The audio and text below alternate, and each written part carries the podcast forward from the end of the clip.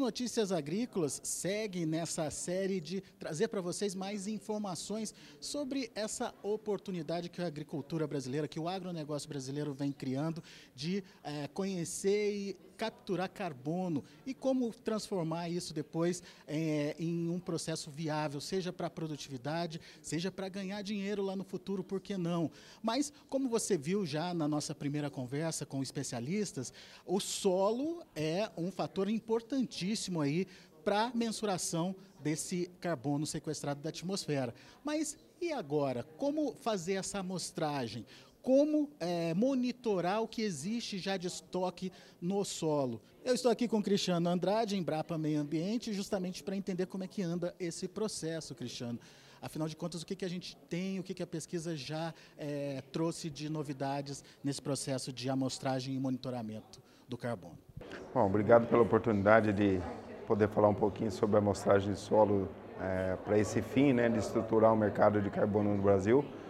A gente vem avançando numa cooperação com, com a Bayer, né, entre a Bayer e a Embrapa, monitorando 54 propriedades rurais quanto ao estoque de carbono é, e, na verdade, obtendo um banco de dados suficientemente grande e robusto para a gente poder estimar uma malha amostral é, em que se possa confiar para a gente atestar taxas de sequestro de carbono na agricultura. Quais são os desafios para se chegar a esse parâmetro? Os desafios são enormes, né? desde o custo operacional no campo até a parte de análise nos laboratórios. Então a gente tem que, que simplificar o trabalho operacional, que até hoje foi em termos de pesquisa, não para áreas comerciais, como a gente vem então avançando nesse, nessa cooperação. É, e no laboratório também substituir métodos, principalmente o método do, do carbono, que é um método de alto custo, com equipamento também de, de alto custo de manutenção e aquisição, por uma, um método mais simples e tão acurado quanto, né? E nisso também a gente avançou já bastante. Pois é, a pesquisa já vem se desenvolvendo há algum tempo, né? Mas já dá para ter definido alguns parâmetros, é, por onde começar, quais são os componentes dessa mensuração? É, a gente, a gente já consegue visualizar um intervalo de reamostragem numa mesma área não inferior a três anos. Então isso já é um ganho, né, da gente ter um horizonte de tempo para retornar numa mesma área, para testar o ganho de carbono ou não. Então nunca inferior a três anos. E a busca é por uma malha amostral menor que 20 pontos. É, a gente deve conseguir isso é, com, com o andar da pesquisa. Nós ainda não temos isso bem estabelecido. Tá? Mas essa é a meta e nós já começamos e acho que estamos no, no caminho certo. Mas você acha que nesse período de três anos já é possível ter uma é, medição, um resultado confiável? Com certeza. Com certeza. É, esse horizonte de três anos nós vamos buscar essas taxas de, de sequestro de carbono para poder, na verdade, expandir isso o máximo de produtores possível, já que a agricultura brasileira ela é bastante sustentável. Né? Então a gente só precisa conseguir medir essa sustentabilidade, nesse caso, é, vestida em carbono. Pois é, e qual que é essa dificuldade de se mensurar, de se comprovar é, esse carbono fixado? É a variabilidade natural do carbono no solo, né, frente a uma taxa anual de ganho. Então a taxa anual de ganho de carbono tem que ser suficientemente elevada para ser maior do que a variabilidade natural. Então a gente está conhecendo a variabilidade natural, né, para poder saber, em função de uma taxa de sequestro, qual é o tempo de retorno nessas áreas, para com confiança é, poder colocar o Brasil nesse mercado de carbono. Quer dizer, é, no, assim, no, no, no, num período próximo, a gente vai ter que entender é, a, a, área e o espaço dessa medição para que eficientemente ela traga um resultado. Isso, isso que nós já estamos começando a compreender. Né? Já temos dados da literatura nacional que nós aproveitamos nesse projeto, mas em talhões comerciais e com, com a magnitude que foi feita, a gente está começando a entender agora. Já temos os primeiros resultados, mas é esse exatamente o caminho que a gente vai trilhar. E existia uma dúvida em relação à volatilidade até dessa fixação de carbono. Isso também está sendo levado em conta? Está sendo levado em conta por outros é, representantes aí do projeto, né, pessoal da linha de frente que trabalha a qualidade da matéria orgânica e a reversibilidade do processo.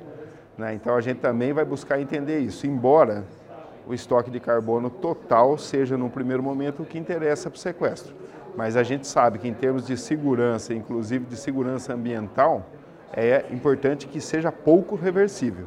Essa reversibilidade está sendo tratada também nas nossas pesquisas aqui em conjunto. Que no final das contas, o que você vai negociar lá na frente é o estoque que você tem no solo. É o estoque total no primeiro momento, sem a questão da reversibilidade, acreditando que a agricultura é uma forma de tirar carbono da atmosfera e deixar num compartimento que a gente acredita como seguro, num primeiro momento.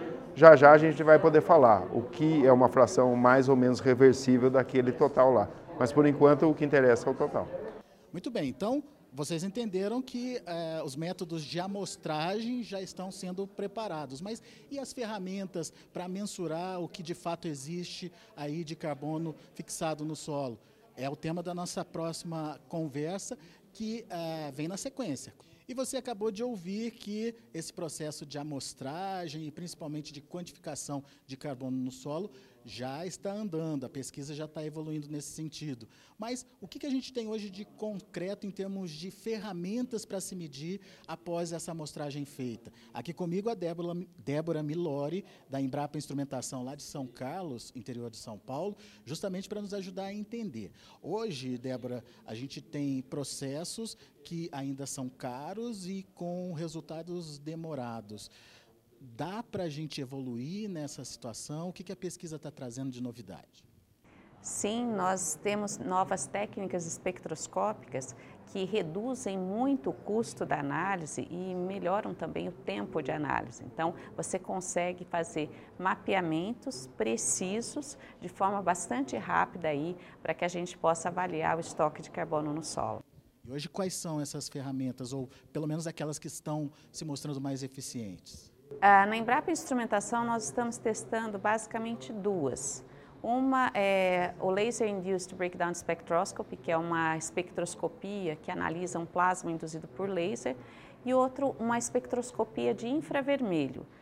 Ambas tecnologias se mostraram com desempenho bastante bom e adequado para fazer a parte dessa mensuração de carbono para os créditos de carbono aí vendidos internacionalmente é o LIBS e o NIRS. É isso? Isso, exatamente. O LIBS, que é uma espectroscopia com um laser, né, que induz um plasma, e o outro é o NIRS, que é uma espectroscopia de infravermelho.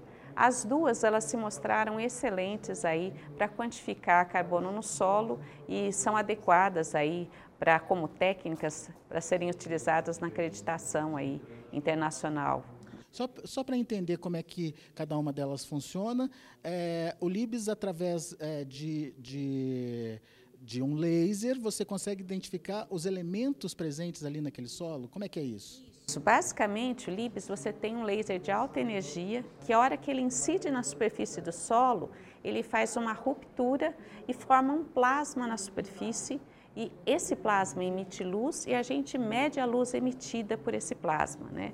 E aí, cada elemento químico tem uma espécie de impressão digital de emissão de luz. Então, a gente consegue identificar né, se é fósforo, se é potássio, se é magnésio, e inclusive também o carbono. E aí a gente consegue fazer modelos que quantificam todos os elementos químicos que tiverem ali naquela amostra. É praticamente uma análise da tabela periódica, dá para se fazer ali? Qualquer elemento da tabela periódica, a princípio, é possível ser medido por essa técnica LIPS. E o NIRS, o que, que tem de diferente? O NIS ele, ele, ele trabalha com modos vibracionais das moléculas, então ele não é, causa nenhum dano na amostra, né? ele só vai, a hora que o, você faz a medição, você vai ver os modos de vibração, a energia e baseado nessa informação espectral, você consegue construir um modelo de quantificação. E aí você vê o carbono em grupos carboxílicos, em alifáticos, e aí você constrói o modelo e quantifica o carbono também. Nesse primeiro momento, o objetivo de vocês foi é, ver a eficiência desses dois modelos é, comparados com o padrão do mercado. Exatamente, porque elas, essas técnicas elas são validadas internacionalmente, a gente tem artigos publicados de ambas as técnicas em várias partes do mundo, mas essa oportunidade que nós temos aqui nesse projeto com a Baia é tentar testar o mapeamento em todo o território nacional, com diferentes tipos de solo, diferentes climas, e tem funcionado muito bem. Né? Então, é, as quantificações das duas técnicas, quando a gente compara com a analisador elementar CHN, a correlação é de 90%, com uma acurácia de 0,4%. Então, a gente está muito contente com os resultados. Conta um pouquinho desse trabalho, desse projeto. É, avaliação que aconteceu em 11 fazendas, é isso? Exatamente. Nós estudamos 11 fazendas, uh, desde o sul do país até o nordeste.